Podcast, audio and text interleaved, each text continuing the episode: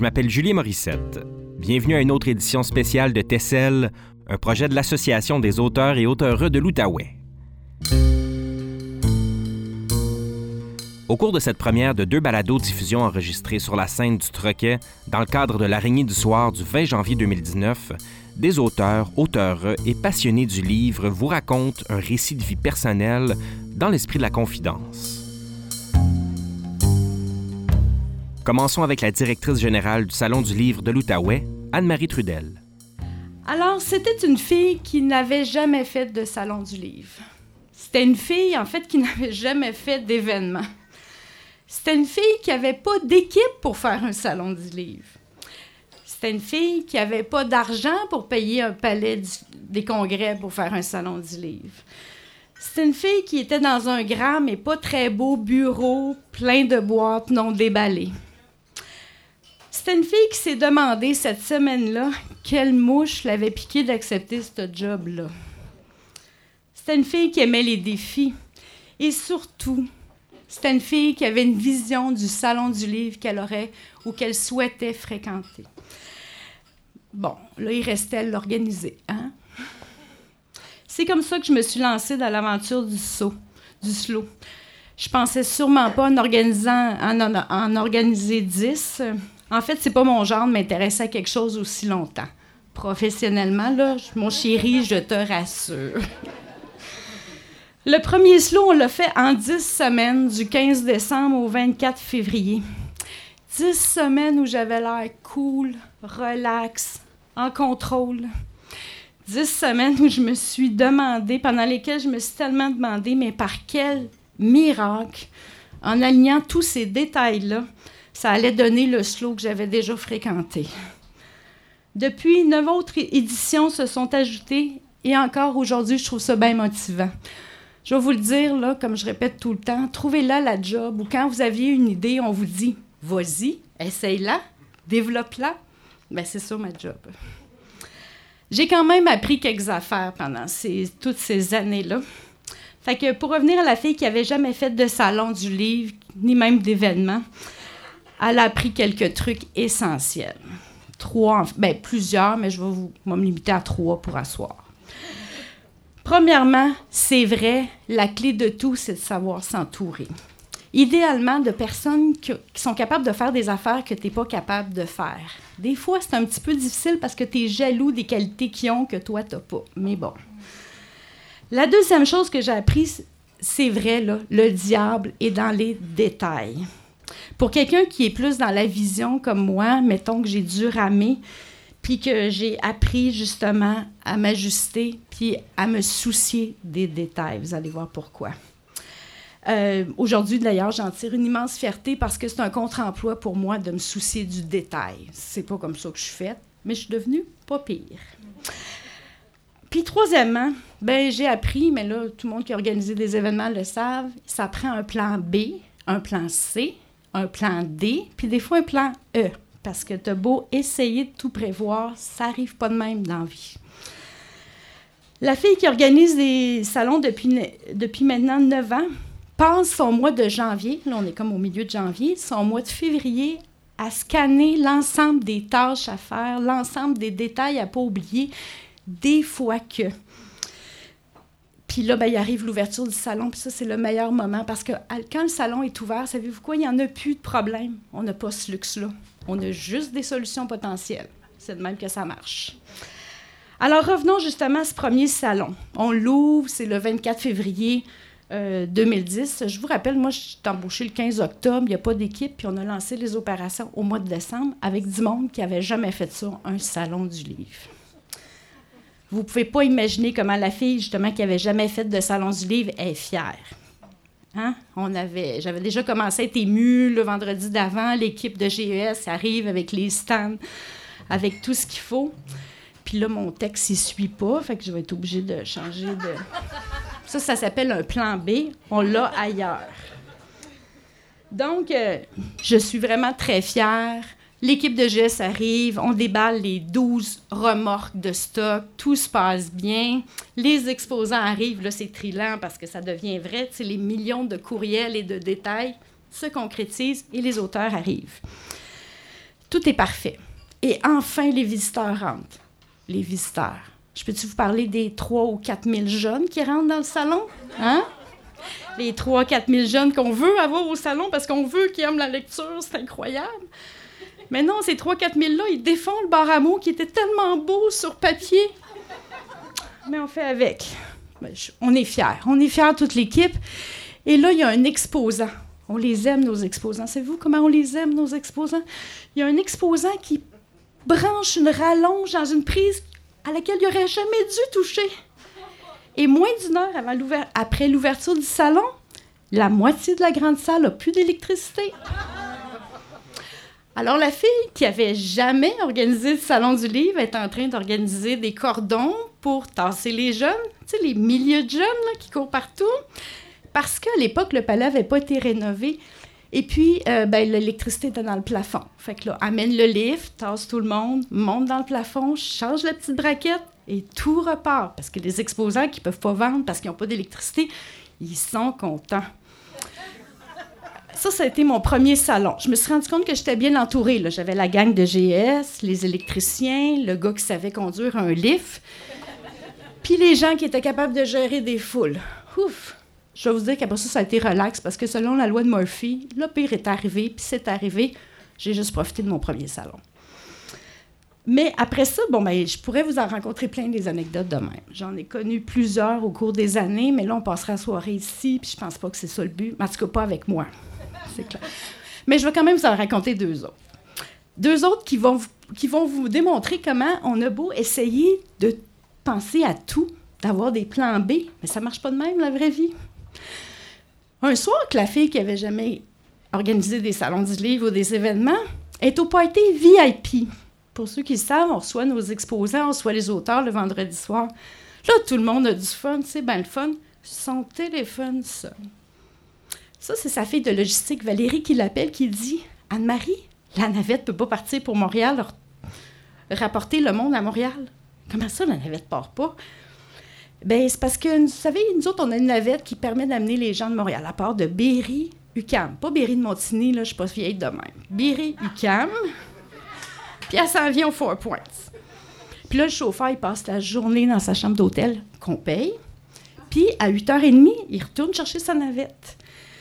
Mais évidemment, sa navette n'est pas stationnée sur la rue Laurier ou à l'hôtel parce qu'il n'y a pas de place. Fait que là, chaque année, on cherche des places. Où est-ce qu'on va mettre la navette?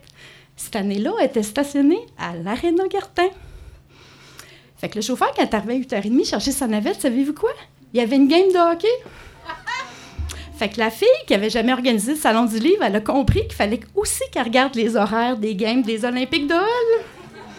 Parce que l'autobus, il n'a pas pu sortir avant 11h30, le temps que tout le monde se sorte.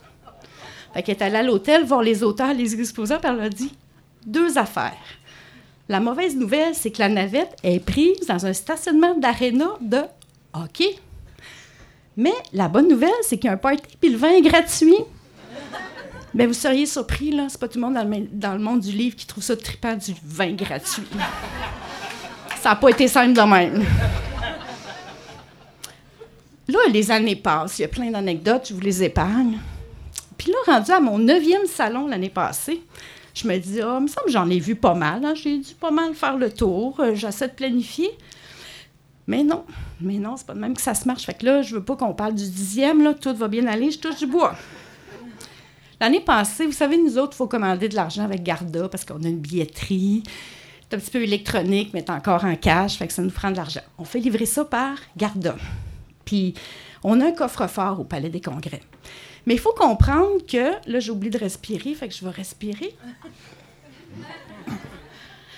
Il faut comprendre que le bureau du Palais des Congrès est au deuxième du Palais des Congrès. C'est comme le quatrième à partir de la rue, mais c'est le deuxième du Palais des Congrès.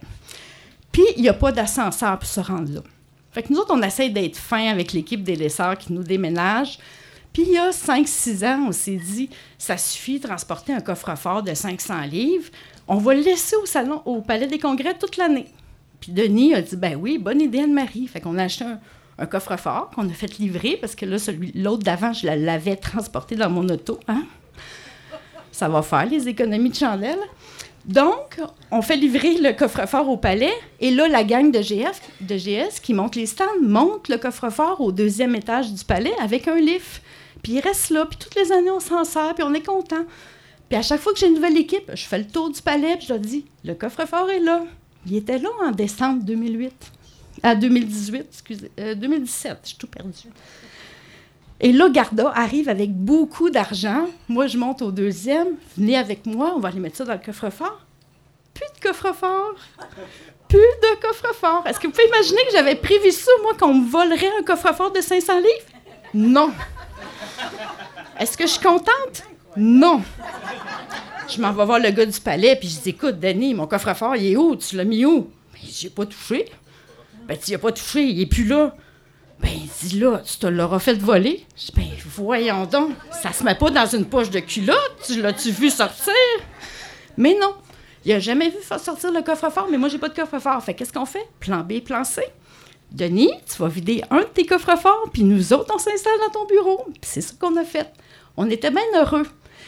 Mais honnêtement, j'ai passé l'après-midi un petit peu fâché. Qui qui vole un coffre-fort de 500 livres? Puis là, je vous rappelle, pour le descendre, il n'y a pas d'ascenseur. Fait que là, il faut le descendre à bras, le sortir discrètement. ben oui. Je raconte ça, mais pas à tout le monde parce que je peux pas leur dire que j'avais fait voler mon coffre-fort puis que j'avais plein d'argent puis je savais pas où le mettre pendant que j'avais pas d'autre solution parce que mon plan B était pas tout à fait prêt parce que j'avais jamais planifié ça. Je raconte l'électricité de GS puis je dis Joël, tu devineras jamais. C'est ma bague. Tu devineras jamais. Je me suis fait voler mon coffre-fort aujourd'hui. Puis là, il me regarde et il dit Anne-Marie, t'as-tu pensé? Là, il y a du monde qui ont pris un coffre-fort de 500 livres, qui l'ont descendu, qui l'ont amené quelque part, qui l'ont gossé, c'est-à-dire qu'ils ont travaillé dessus pour réussir à l'ouvrir. Puis c'est quoi quand il l'a ouvert? Il était vide. ben ça a comme fait ma journée. Merci.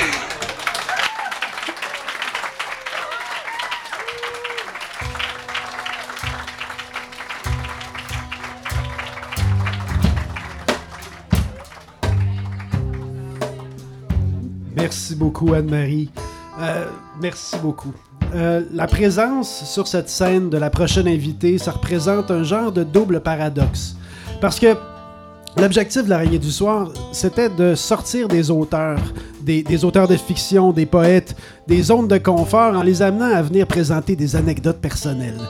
Or, Catherine Bellemare, elle écrit des romans qui sont vraiment très ancrés dans l'autofiction.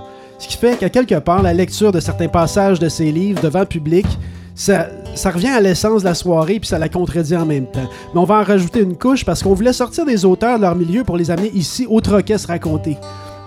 Ben Catherine, son milieu de travail, ça se trouve que justement, c'est le troquet. Alors, on trouvait qu'inviter Catherine Bellemare, ça faisait plein de bon sens, que c'était en même temps formidable et que c'était l'aboutissement du renversement du bout de tout.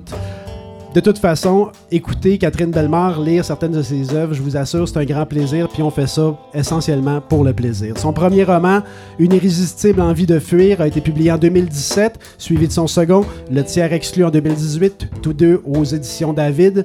Tous deux ont reçu pas mal d'attention et avec raison. Je vous invite à accueillir avec moi une des invitées du Slow 2019, Catherine Bellemare.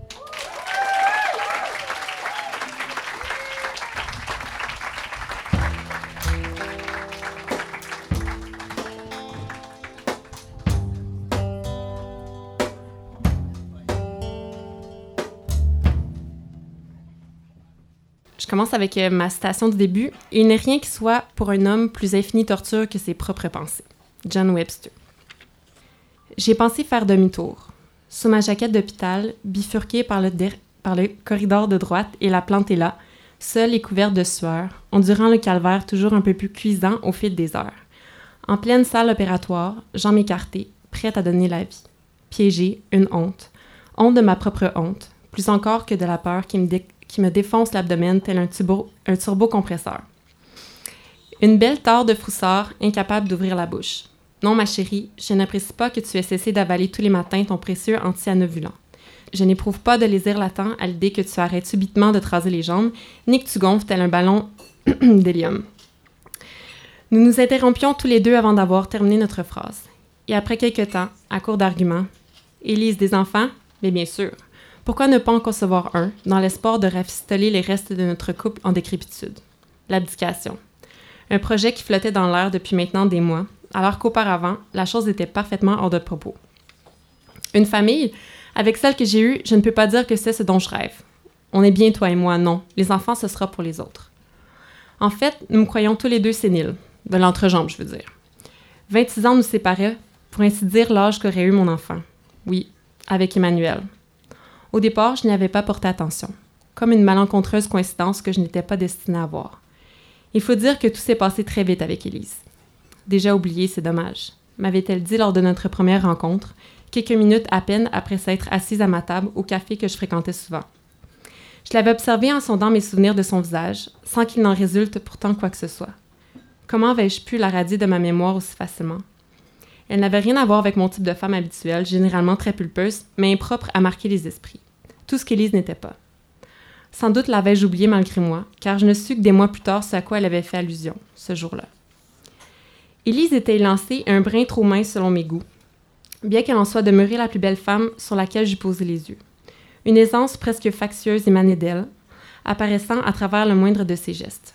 Ou alors peut-être n'était-ce qu'une illusion, et seulement la manifestation de sa constante indifférence. Élise possédait un corps à faire pâlir les danseuses des grands ballets. Elle constituait la personnification de la perle irrégulière, une beauté presque baroque si l'on se fiait à sa contenance, mais dont l'harmonie semblait confuse. Les yeux trop rapprochés, des lèvres un tantinet trop minces et un nez plutôt proéminent, compte tenu de son visage. Allez savoir pourquoi, cet amalgame de perfection formait un ensemble des plus irrésistibles. Lorsqu'elle avait franchi le seuil du café où nous nous sommes connus, tous les regards s'étaient portés vers elle, et je n'exagère pas. Il faut croire qu'Élise avait l'habitude, puisqu'elle n'avait pas sourcillé, traversant les corps omnibulés jusqu'à la file d'attente. Et même lorsqu'elle s'inclinait de quelque manière que ce soit, ses épaules demeuraient droites. Je n'avais encore jamais assisté à pareille prestance, Élise était bouleversante. Toutes les tables du café étaient occupées, excepté la mienne. Boisson en main, Élise avait posé la main sur le dossier de la chaise me faisant face. Bien sûr qu'elle pouvait s'asseoir. J'avais cru bon de jouer le jeu, par habitude, mais surtout car je me doutais qu'une femme comme elle n'avait sans doute jamais suscité autre chose que l'envie. J'étais donc demeuré distant, ne lui souriant qu'à son départ, incapable de m'en empêcher. Pour ce qui est de la suite, tout s'est produit en accéléré. Élise avait emménagé chez moi après seulement quelques semaines. J'étais totalement sous son charme. J'avais succombé, de toute évidence, tel un crétin sauveur des peine. Le bail de son appartement touchait à sa fin, un deux et demi mal isolé au Roland de moisissure, et dont le quartier semblait des plus miteux. Ça ne sert à rien de continuer à louer, installe-toi chez moi. On sera bien, tu verras. Claire établie. Ni gamin, ni morphe, ni pratique sportive à des heures inhumaines, ni biscuit maison, ni campagne de financement pour un voyage en République dominicaine. Rien à foutre des enfants des autres qui n'ont pas de quoi se payer des crayons. Je n'avais jamais eu l'instinct paternel et je n'avais certainement pas envie de le feindre pour le plaisir des autres. Du moins, c'est ce que je croyais. Elise, tout comme moi, n'en avait jamais voulu. Belle et dévastatrice, égoïste.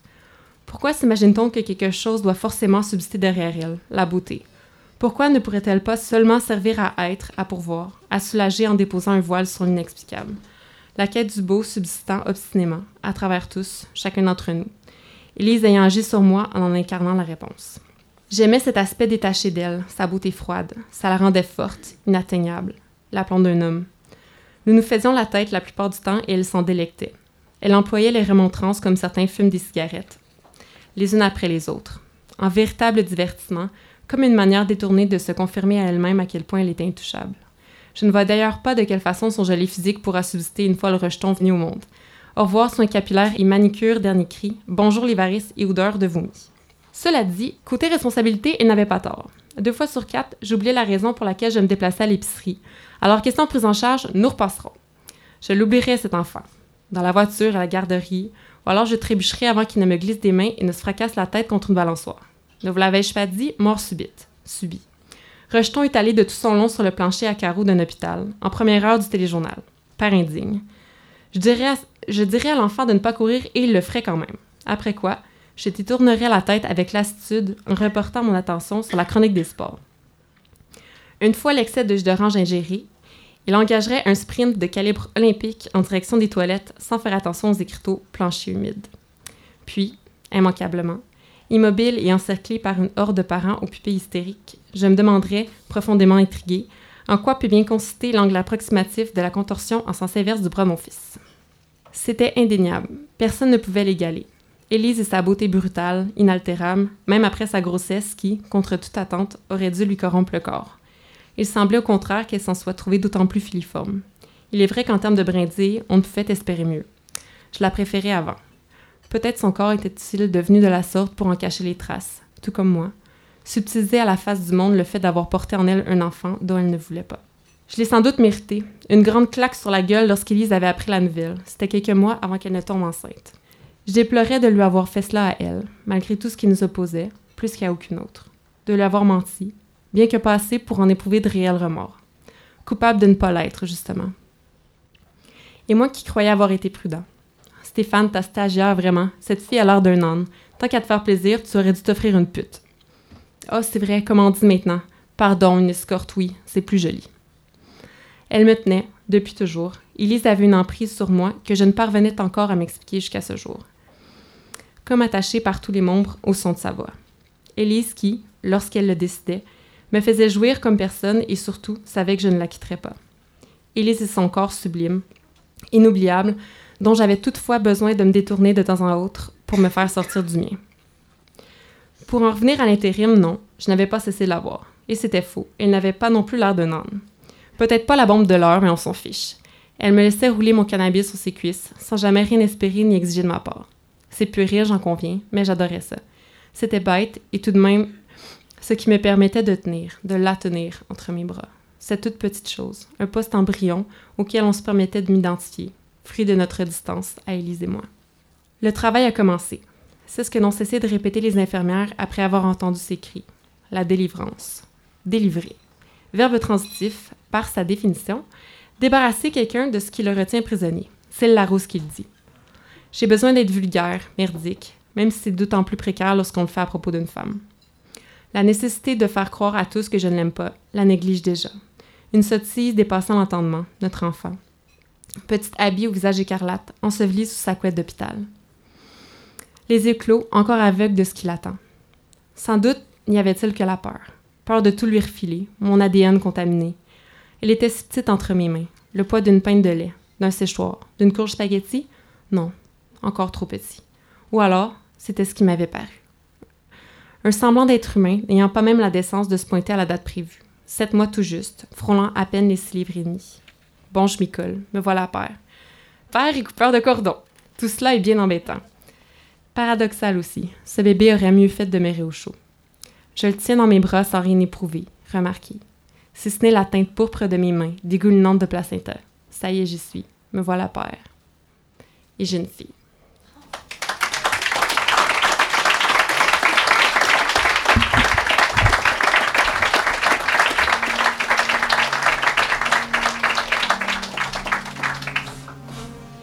Merci, merci beaucoup, Catherine. Notre prochain invité est co-directeur aux éditions Prise de parole, Stéphane Cormier. C'est un éditeur, donc plutôt tendance à être discret, les éditeurs, pas particulièrement portés à parler d'eux-mêmes d'habitude, en tout cas les bons. Euh, J'ai donc dû faire signe à certains des auteurs qu'il publie pour pouvoir avoir quelques informations sur lui. Ce qu'on me dit dans la liste que j'ai reçue, Lecteur extraordinaire, possède une très grande culture littéraire, sensibilité de texte hors du commun, se lève vraiment très tard, éternel fouleur autour du cou. Euh, voilà. En fait, ça ressemble un peu à ça. Mais en fait, c'était surtout beaucoup d'enthousiasme de la part des auteurs qui travaillent avec lui. Énormément d'enthousiasme pour le travail qu'il fait avec eux, euh, à la fois en lecture, à la fois au niveau de l'écriture, mais aussi beaucoup toute l'énergie qui euh, dépense en diffusion pour ses auteurs. Euh, Stéphane Senac et moi, on, s'était fait la réflexion suivante. Plus ils sont grands, plus ils font de l'ombre. Plus ils sont beaux, plus ils nous font de l'ombre.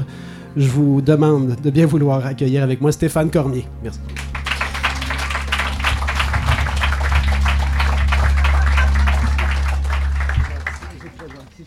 Euh, je vais faire le puis là, ça, c'était pas prévu, ça, vient de m'apparaître comme une évidence. J'étais au Salon du Livre, une autre anecdote qui n'est pas celle que j'ai réellement préparée. J'étais au Salon du Livre de Montréal, puis il y avait Catherine Bellemare qui vient juste de passer ici, puis elle, m'appelle à un moment donné, on se connaît un petit peu, on se voit, mais on se connaît pas tant que ça. Fait qu'elle dit Hey, je m'excuse. comment ça, tu t'excuses? C'est parce que dans mon dernier roman, le personnage principal, celui dont vous avez eu des bribes tantôt, s'appelle Stéphane Cormier, puis c'est un pervers narcissique. ben, c'est pas voulu, c'est pas toi. On se connaît pas. Euh, il y a un Stéphane Cormier aussi qui est un chanteur de country qui est disparu. Quand moi je tape Stéphane Cormier dans Google, ça m'arrive pas souvent, mais je l'avais fait une fois. Puis il s'est fait enlever, je pense, pour une rançon. Il est décédé. On n'a jamais retrouvé son corps, mais ils ont pogné celui qui l'avait kidnappé, par exemple. Bref, je vais passer au vif du sujet. Euh, effectivement, les éditeurs, nous, on est plutôt en arrière-scène. Hein. Euh, bon, on est là pour mettre de l'avant les auteurs. Je prends euh, euh, euh, régulièrement la parole quand même en public, mais aujourd'hui, c'est la première fois, à part à l'école, que je vais raconter une histoire personnelle. Comme un, peu le but de la soirée. je me suis préparé un texte, j'espère que je vais être capable d'en sortir un peu pour être drôle à l'occasion, mais j'ai vraiment écrit toutes les lignes. Euh, c'est ça, je suis pas très habitué à raconter ma vie. J'ai eu un Facebook, j'ai encore Facebook, mais bon, je pose jamais rien là-dessus parce que je trouve que c'est difficile d'avoir des opinions sur tout. À un moment donné, j'ai défendu, par exemple, le YMCA du quartier chinois auquel je vais, qui menaçait de fermer. C'était une entente historique avec le père de Justin Trudeau. Puis euh, les conservateurs ont mis ça à mal, puis Justin Trudeau allait presque le faire fermer, fait que je m'étais senti investi, puis là, le YMCA est ouvert. C'est à peu près la seule fois où j'ai posté des choses sur, euh, sur Facebook. Mais là, je vais vous raconter quelque chose de vraiment personnel. C'est la, naissance, en fait, d'une histoire d'amour et de mots. C'est une histoire qui commence par des bribes d'images d'une jeune femme que je vois dans les salons du livre, une jeune femme aux cheveux courts qui marche très vite, une longue robe, on se voit à Rimouski, à Trois-Rivières, euh, à Saguenay, à Gatineau, c'est vrai, on s'est vu à Gatineau. Une femme dont j'avais croisé le regard, mais à qui je n'avais jamais parlé. Pas vraiment une histoire d'amour jusqu'ici. C'est une histoire qui se transporte après à Montréal au printemps 2017 à l'ouverture de la deuxième succursale de la librairie Le Port de Tête sur l'avenue Mont-Royal. Une grosse célébration, il y a plein de monde, c'est Jump Pack. Puis euh, j'ai ma première discussion avec elle en deux rangées de bibliothèque euh, fraîchement clouées. Ça sentait le bois neuf, ça sentait le vignier cheap. Euh, elle avait les cheveux plus longs à ce moment-là. je me rappelle qu'elle faisait preuve d'un humour à ravageur. Elle m'avait fait rire après une demi-heure sur la notion de maillage qui était capable de puiser dans cette notion-là des dimensions sans fin, très très drôle. Je me rappelle de sa voix riche et de sa voix grave, de sa répartie fulgurante. Euh, c'est une personne qui en manque pas une. Dans l'exiguïté des lieux entre deux bibliothèques, j'ai comme l'impression que pendant un moment furtif, ses seins se plaquent contre moi. Ça, c'est un événement qui sera éventuellement démenti par la principale intéressée. Ça a l'air que c'est le fruit de mon imagination. Euh, bon, il y a un souper après avec euh, une coupe d'amis, une coupe d'auteurs, comme ça arrive souvent, mais on est vraiment assis à des euh, endroits opposés de la table, donc on, ne se parle pas. mais j'entends son rire tonitrué à l'occasion, puis bon, je trouve ça dommage qu'on qu'on soit pas assis ensemble, mais comme je commence à avoir un petit peu la trouille, ça me satisfait quand même aussi. Je me contente de la regarder au loin. Ce n'est que quelques semaines plus tard, finalement, que des forces mystérieuses vont se mettre à l'œuvre pour nous envoyer tous les deux à vélo sur le chemin Montréal-Saint-Hyacinthe. Il se trouve que l'Association des libraires du Québec avait organisé, dans le cadre de leur Assemblée générale annuelle, une après-midi de table ronde discussion avec quelques éditeurs sur la valorisation des fonds. Puis bon, moi, je suis un ancien libraire. Hein, donc, ça se passe au manoir Rouville euh, à, Saint-Hilaire. Puis moi, je suis un ancien libraire, donc la valorisation des fonds, ça m'intéresse beaucoup. Et là, je vais me permettre une parenthèse, une digression de la première, peut-être de plusieurs. Euh, chaque année, au Québec, au Canada français, on reçoit 50 000 nouveautés en français. Ça, c'est beaucoup. Nous, on fait de l'édition. Année après année, on publie des nouveaux livres. On publie des nouveaux livres, on publie des nouveaux livres. Il y en a toujours qui rentrent. Et moi, je rêve. J'ai une idée folle. Puis là, ben, il faut que je m'excuse d'avance aux auteurs qui ont des manuscrits en chantier. J'aimerais que pendant un an, on arrête de publier des nouveautés.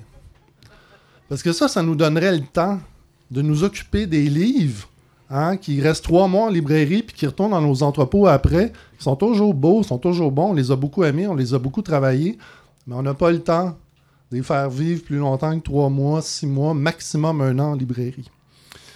Donc, c'est ça. On était là pour parler de la valorisation des fonds. Fait que là, je vais reprendre le cours de mon histoire. Euh, moi, j'ai pas de char, j'ai pas de permis, puis ça se trouve, ça, je l'ai appris un peu plus tard, que cette jeune femme-là non plus, elle n'en a pas. Fait qu'on était les deux à chercher, chacun notre bar, un lift pour s'en aller à Saint-Hyacinthe. Et là, la directrice de la LQ, Catherine Fafard, nous contacte sur Facebook les deux en même temps, elle me dit Hey, vous êtes deux, vous cherchez un lift. Peut-être cherchez-en un ensemble, vous allez en trouver un. Et euh, ça s'est donné qu'il y avait quand même peu d'éditeurs qui, allaient, euh, qui allaient à Rouville cette, euh, cette journée-là parce que c'était quand même un dimanche après-midi. Sauf une amie à moi qui nous dit Ah oui, j'aurais de la place, mais j'ai des bibliothèques IKEA que j'ai pas encore montées, qui sont dans mon char, donc je peux pas vous amener. On a trouvé ça fin. C'est quand même là que j'ai eu l'idée, par Messenger, parce qu'on avait été comme mis en contact sur Facebook, de demander à cette jeune femme-là est-ce que ça tenterait qu'on y aille en vélo OK? Une proposition assez osée parce que ne vous méprenez pas, je ne suis pas un grand sportif. Je fais du vélo en ville parce que j'ai pas de voiture, mais bon, tu sais, comme au fil des ans, j'ai 43 bientôt, je vois de moins en moins vite. Ça faisait longtemps que j'avais pas fait des longues distances. Donc, euh, j'ai dit, bon, il va-tu en vélo? Et là, je reçois une réponse, comme dans les minutes qui suivent, ça dit, je n'ai peur de rien, allons-y. Donc, cool. Moi, courageusement et vaillamment, je donne rendez-vous finalement au métro Longueuil. Parce que ça m'aurait évité de passer le pont Jean-Cartier à vélo. Puis passer le pont Jean-Cartier à vélo, c'est dur pour les jambes parce qu'il faut monter une grosse côte. Je dis, on se donne rendez-vous au métro Longueuil, comme ça on partira de là, tu sais. Fait que, OK, c'est beau. Tout est seté, on se donne rendez-vous à 11h.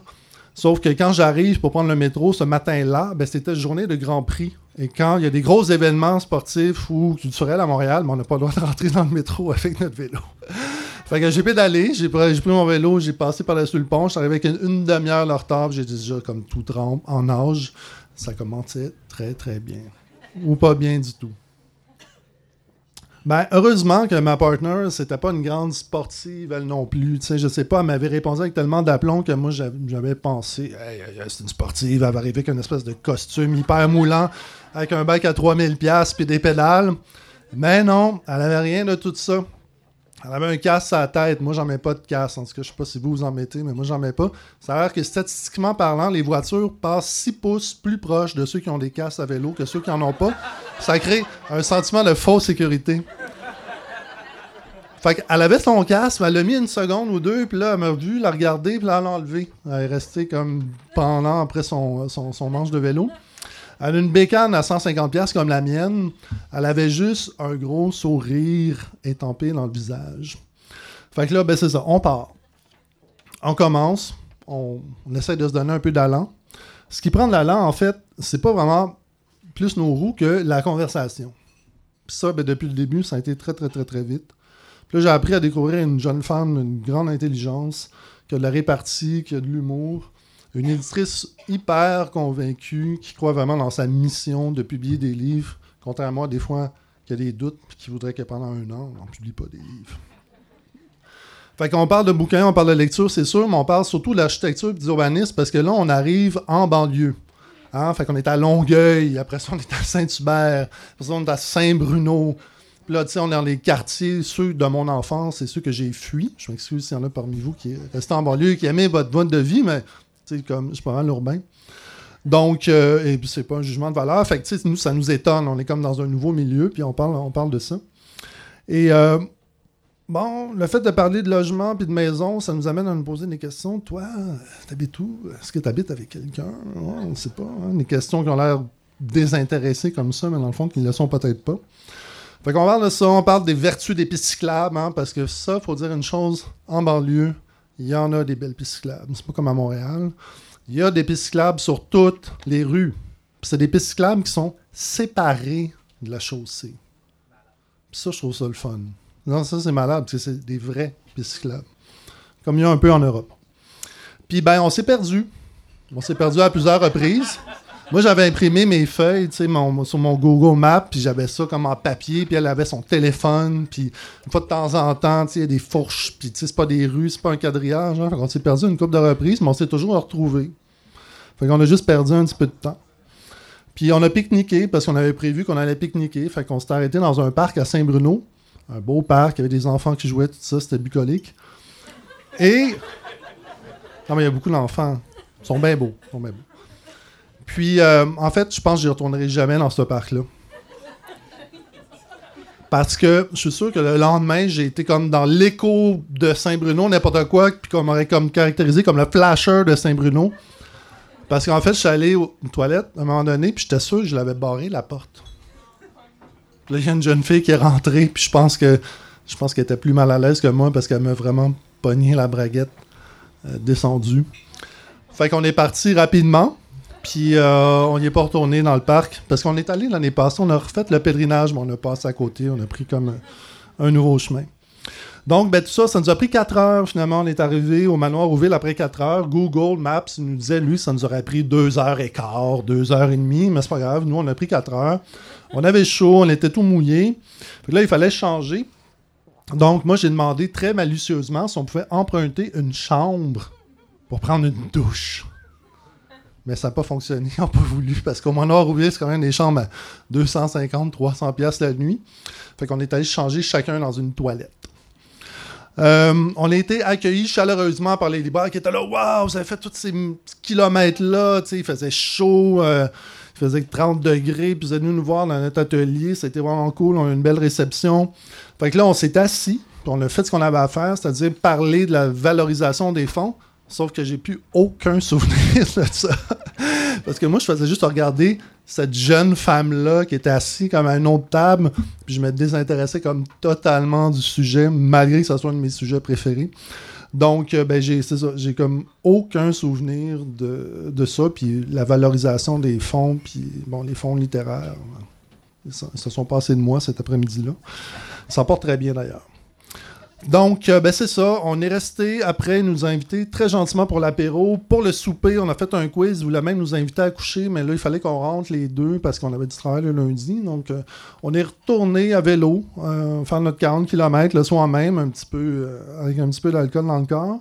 Mais une chance qu'on avait le vent dans le dos. Fait que ça, ça nous a aidés. Elle est venue chez nous, on était sur la terrasse. On a pris un dernier verre. Puis après ça, on s'est donné un chaste baiser, elle est retournée chez elle. Mais c'est là que les mots embarquent dans l'affaire. Bon, c'est sûr qu'on avait parlé en mots, mais là, on a commencé à s'écrire. Puis, euh, on a, bon, je l'ai compté, parce que sur notre film Messenger, j'ai comme copié-collé, j'ai déroulé du, début à la fin. on a comme à peu près l'équivalent de 700 pages de correspondance depuis qu'on se connaît. Dire ça, 700 pages, ça veut rien dire, mais ça veut beaucoup dire aussi en même temps.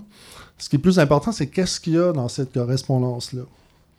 Mais en fait, dans cette correspondance-là, il y a des faits triviaux, il y a des anecdotes, il y a des farces, il y a des histoires, il y a des réflexions, des théories, des questions. Il y a beaucoup de tendresse, il y a de l'amour, il y a de l'érotisme aussi. Il y a des souhaits pour notre relation, il y a des encouragements, il y a des félicitations.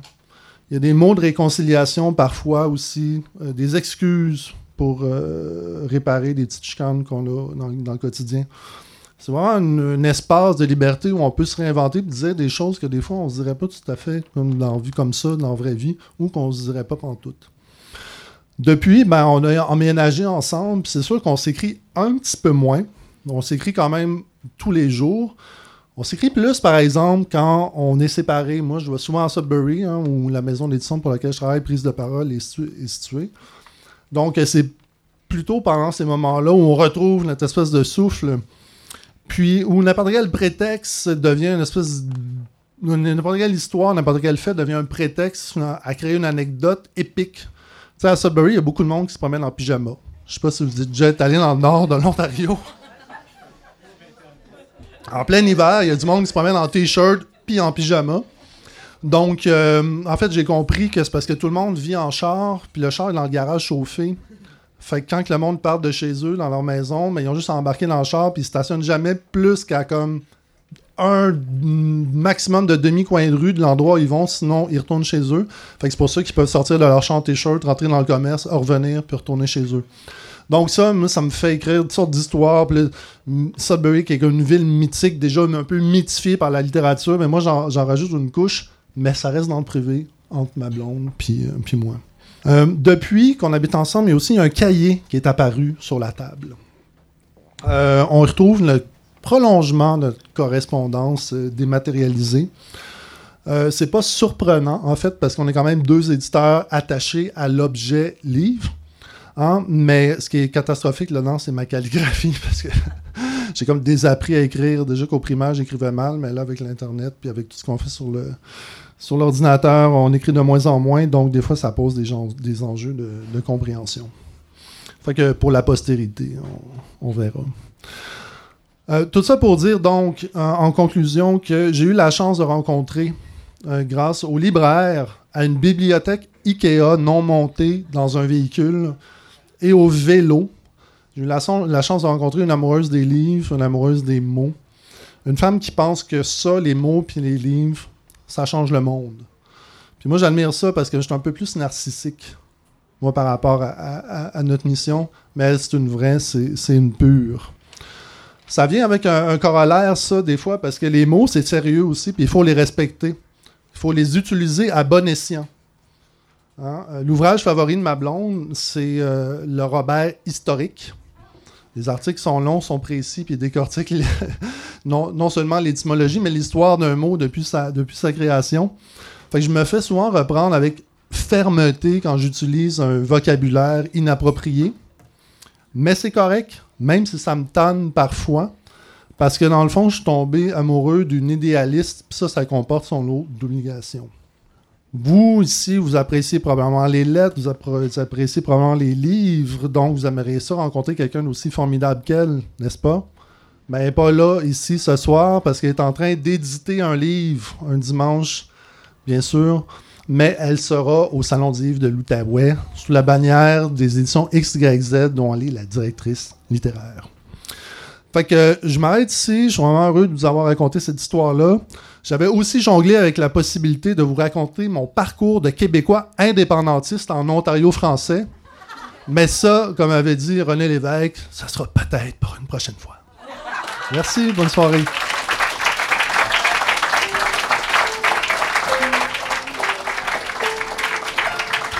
Merci, merci, merci beaucoup Stéphane.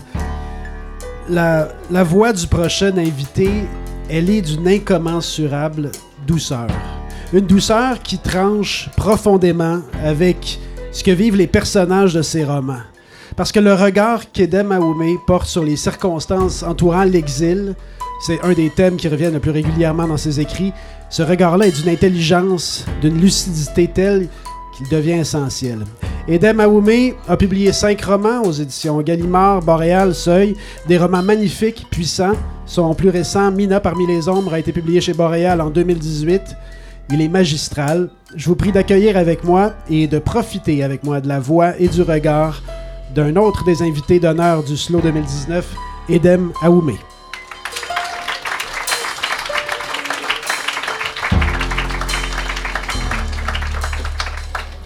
Chez les Antillais, avant de raconter, pour annoncer le conte, on dit cric-crac. Chez nous, là-bas au Togo, là-bas où je suis né, on dit euh, Mais c'est drôle, oh. on dit que le conte vienne et on répond qu'il arrive. Donc, et donc on dit Mais c'est drôle, oh. et on répond Et droneva. Et droneva veut dire que le conte arrive. C'est pas un conte, c'est mon histoire, une part de mon histoire. Alors je vais l'annoncer ainsi. Mais c'est drôle, oh. et vous, je vais vous demander de, de, de, réagir en disant eh bien, Edruneva. Ça marche? Mais c'est. Ah, merci, formidable. Alors, il y a très longtemps, euh, oh, c'était, on était dans les années 90. Ce fut une décennie très très compliquée là-bas en Afrique où j'ai grandi, euh, sur la côte ouest. Euh, décennie de tous les tourments, hein, de toutes les violences. C'était l'époque où la, plupart de ces anciennes colonies euh, euh, françaises, qui pour moi restent encore des colonies françaises, ça c'est une autre histoire, eh bien, euh, c'était l'époque où, eh bien, on était tous dans la rue. C'était l'époque, encore une fois, d'une grande violence et on voulait, pour une bonne fois, en finir avec les partis uniques. C'est-à-dire entrevoir eh bien, ce qui s'appelait, eh bien, en ce moment-là, le mot était pour nous très très grand, ce mot immense de démocratie. Rue très très violente. Et à l'époque, eh bien, dès que nous on sortait dans les rues, évidemment, cette armée à, la solde justement de ce parti unique débarquait dans la rue et évidemment tirait, euh, tirait à vue eh bien, tout ce qui bougeait. Il y avait l'histoire de cette balle qu'on nous disait perdue, mais cette balle perdue qui savait quand même eh bien, trouver sa cible ou ses cibles. Donc je suis arrivé à une certaine conscience dans cette Afrique-là, très tumultueuse, compliquée, difficile, mais belle aussi. Mais il me souvient aussi que ces matins-là, surtout, il me souvient que c'est samedi matin, euh, mon père, qui était, euh, qui a toujours été très matinal, et bien se réveillait. Et sur la terrasse, mon père était un géomètre arpenteur. Et sur la terrasse, il installait donc son, matériel et il commençait à dessiner ses plans, des plans de maison, etc., etc. Et moi, alors je venais le voir sur la terrasse, mais comment, pourquoi euh, eh bien, euh, te tues-tu à, dessiner des plans de maison, à dessiner des rues, etc., etc., des plans, alors que tout le pays part en feu? Il me dit, tu sais, euh, et il me disait justement en, citant cette, phrase, je pense que Théophile Gauthier disait, eh bien, tout part, les rois meurent, seul l'art robuste résiste au temps. Donc n'oublie pas, tout cela va passer. Mais les plans, hein, tout, tout, ce que tu peux rêver, tout ce que tu peux construire, ça, ça va rester. N'oublie pas qu'un jour, les princes de notre empire violent des bords de l'Atlantique, eh bien, ces princes, ils vont tous passer. Seul va demeurer ce que tu auras conçu, ce que tu auras créé, mon fils. Oh, c'était un peu à la Kipling. Hein? Tu seras un homme, mon fils. Et, et, il me dit, mais attends, mais, mais tiens, bébé, pourquoi tu ne tu, seras pas... Ben, ben, ben, ben, ben dit, mais, enfin, peut-être qu'un jour, tu, tu pourras devenir un, un, immense poète. J'ai dit, oh, non. Non, non, non, non, poésie, non, non, non, pas, non, pas, de, non, pas de poésie. Pas de poésie. Ben oui, ben oui, ben oui, la poésie. Si, si, si. Oui, ben, tu vas avoir et l'art et la manière. Hein, c'est très élégant, la poésie. Ah, j'ai dit non. J'ai dit, mon père, euh, j'ai dit à mon père, écoute, euh, euh, ce pays part en feu. Hein, et encore une fois, je, non, non, je, crois en rien. ce pays part en feu, encore une fois. alors, il me dit, il répète cette phrase, seul l'art robuste résiste au temps. Il dit, ce que nous créons aujourd'hui, ça, ça va rester. Et bien des années plus tard, j'ai repensé à cette phrase de Jean Dormesson qui dit Paris fera de belles ruines. Mais ce que nous allons produire, ce que nous allons écrire, nos mots, hein, nos, dessins, nos, tableaux, ça, ça va rester. Il dit alors, mais oui, deviens un grand poète et raconte-nous, dis-nous, raconte ce que nous, ce que, ce que, ce que nous avons, nous, nous avons été. J'ai dit non, pas la poésie. Pourquoi j'ai refusé? Euh, Pourquoi j'ai réagi aussi brutalement pas la poésie? Parce qu'il me souvient on était encore, on, était au collège, ou au début du collège, il y avait ce, copain euh, euh, qui aujourd'hui est devenu un bonhomme très respectable, donc je, dont je tairai le nom. La poésie parce que euh, j'ai jamais écrit de poésie, j'ai essayé, mais non, casse-gueule. Il dit non, je ne veux pas devenir un grand poète. mon père me dit mais pourquoi? J'ai dit non parce que la, poésie c'est très dangereux. C'est non, c'est non, dit c'est pour moi j'assimile le mot poésie à humiliation. Il dit pourquoi? Et donc ce copain, un jour, qui était très amoureux d'une fille, il est dans la même classe, il lui écrit un poème, un très joli poème. Un poème au bourré de fautes. Donc il envoie donc la, missive donc à, la demoiselle. Et qu'est-ce que la, demoiselle fait donc le jour d'après? Eh bien, donc il, on, se, on, se, voit tous dans la cour d'école et elle lui donne une petite enveloppe il me dit, ah, tu vois, ça a marché. Il dit, ok, on va voir. Donc, il ouvre l'enveloppe. Et qu'est-ce que la demoiselle avait fait? Eh bien, elle avait corrigé au stylo rouge. eh ben oui, donc, vous voyez, c'est pour j'ai jamais écrit de poésie. Alors, non, c'était impossible que j'écrive de, la, poésie. Et donc, il, il, lui remet sa copie, il lui retourne sa copie, corrigée. Ok. Une semaine plus tard, mon copain, il, il récidive. Et bien, il est courageux, il dit, ben oui, il faut tenir. Et de lui, j'ai appris justement ce courage. Il récidive et il réécrit une autre lettre hein, de, la belle poésie. Hein, si moi aujourd'hui, il dit, mais bon, la belle poésie à l'époque. Hein, aujourd'hui, quand j'y repense, oh mon Dieu, c'est horrible. Et euh, donc, il donne la lettre à la demoiselle. Et qu'est-ce qu'elle fait cette fois-ci? Bien, elle corrige la copie et un jour, en plein cours, elle vient coller la copie corrigée au tableau noir. Donc tout le monde. Alors, euh, bref, j'ai dit à mon père, non, je ne fais pas de poésie. Non, moi et la poésie, c'est deux. Je ne peux pas. Et il me souvient aussi que c'était le temps aussi où j'accompagnais mon père sur ses chantiers. Encore une fois, il était géomètre apprenti. Alors, les, week-ends, on, pouvait sortir de la ville, sortir de cette capitale chaude, euh, cette capitale brûlée par le soleil hein, et, qui, hein, qui était écrasée hein, justement sous la botte de la mitraille de ces militaires qui continuent à tenir le pays là-bas d'où je viens. Donc avec mon père, donc on avait le temps, on avait justement euh, ces week-ends où on pouvait fuir un peu le pays. On allait dans les champs, il avait des contrats. J'étais celui qui portait le trépied. Et en pleine nature, je pouvais lui, poser euh, mille et une questions comment ça, comment s'appelle cet arbre Il me dit, ah, ça c'est un capoquier, ça c'est un fromager, ça c'est un acacia, ça c'est un immense flamboyant. C'est comme ça petit à petit, petit à petit, eh bien, j'ai développé mon, commerce, ma proximité avec les mots. Les mots, mais c'était, c'était, euh, oui, les livres viendront euh, euh, un, peu, un, peu, plus tard, même si il fallait lire justement de ces livres qui étaient au programme, programme, programme d'études. Donc alors voilà, donc c'était donc un, un rapport très très oral avec les mots. Et je me rappelle également de ceci.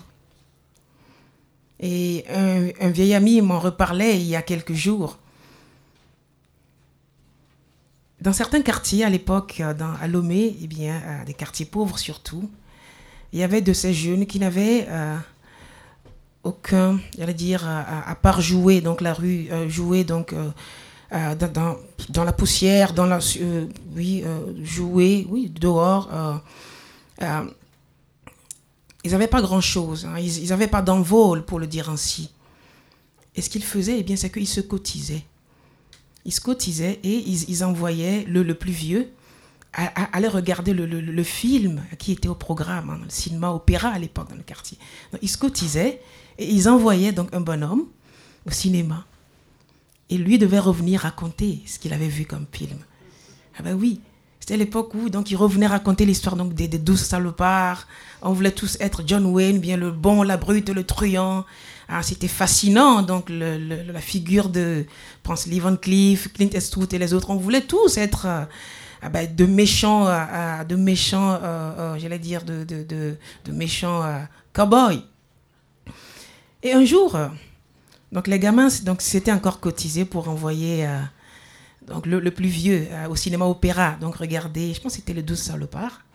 Mais le bonhomme, au lieu d'aller justement, donc au lieu de s'acquitter de sa tâche, eh bien, était parti euh, dépenser les sous avec sa copine. Et voilà. Et il n'avait pas vu de film, donc il revient. Et, euh, et bien, bon, les, mecs, les, les, petits, les autres, ils attendaient. Alors, raconte-nous l'histoire. Alors, qu'est-ce que tu as vu? Et il s'est mis à imaginer une histoire. Donc, il s'est mis à leur raconter des salades. Il a, donc, pendant une 30 minutes, il a inventé une histoire, une histoire montée de toutes pièces qui a servi au collège et aux, petits. Les gamins étaient là, les yeux, brillants. Hein, euh, c'était euh, formidable, c'était euh, extraordinaire. Et c'est comme ça, moi, mon, rapport avec les mots, mon rapport avec justement ce monde qu'il nous fallait continuer à rêver. Parce qu'encore une fois, le quotidien était assez dur. Donc merci.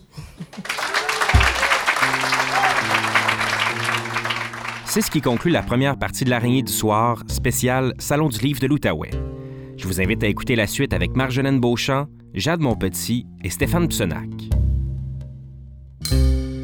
Tessel est une émission réalisée par l'équipe de Transistor Media pour l'Association des auteurs et auteures de l'Outaouais. Un gros merci au Salon du livre de l'Outaouais, au Troquet et à la ville de Gatineau. Je m'appelle Julien Morissette. À bientôt.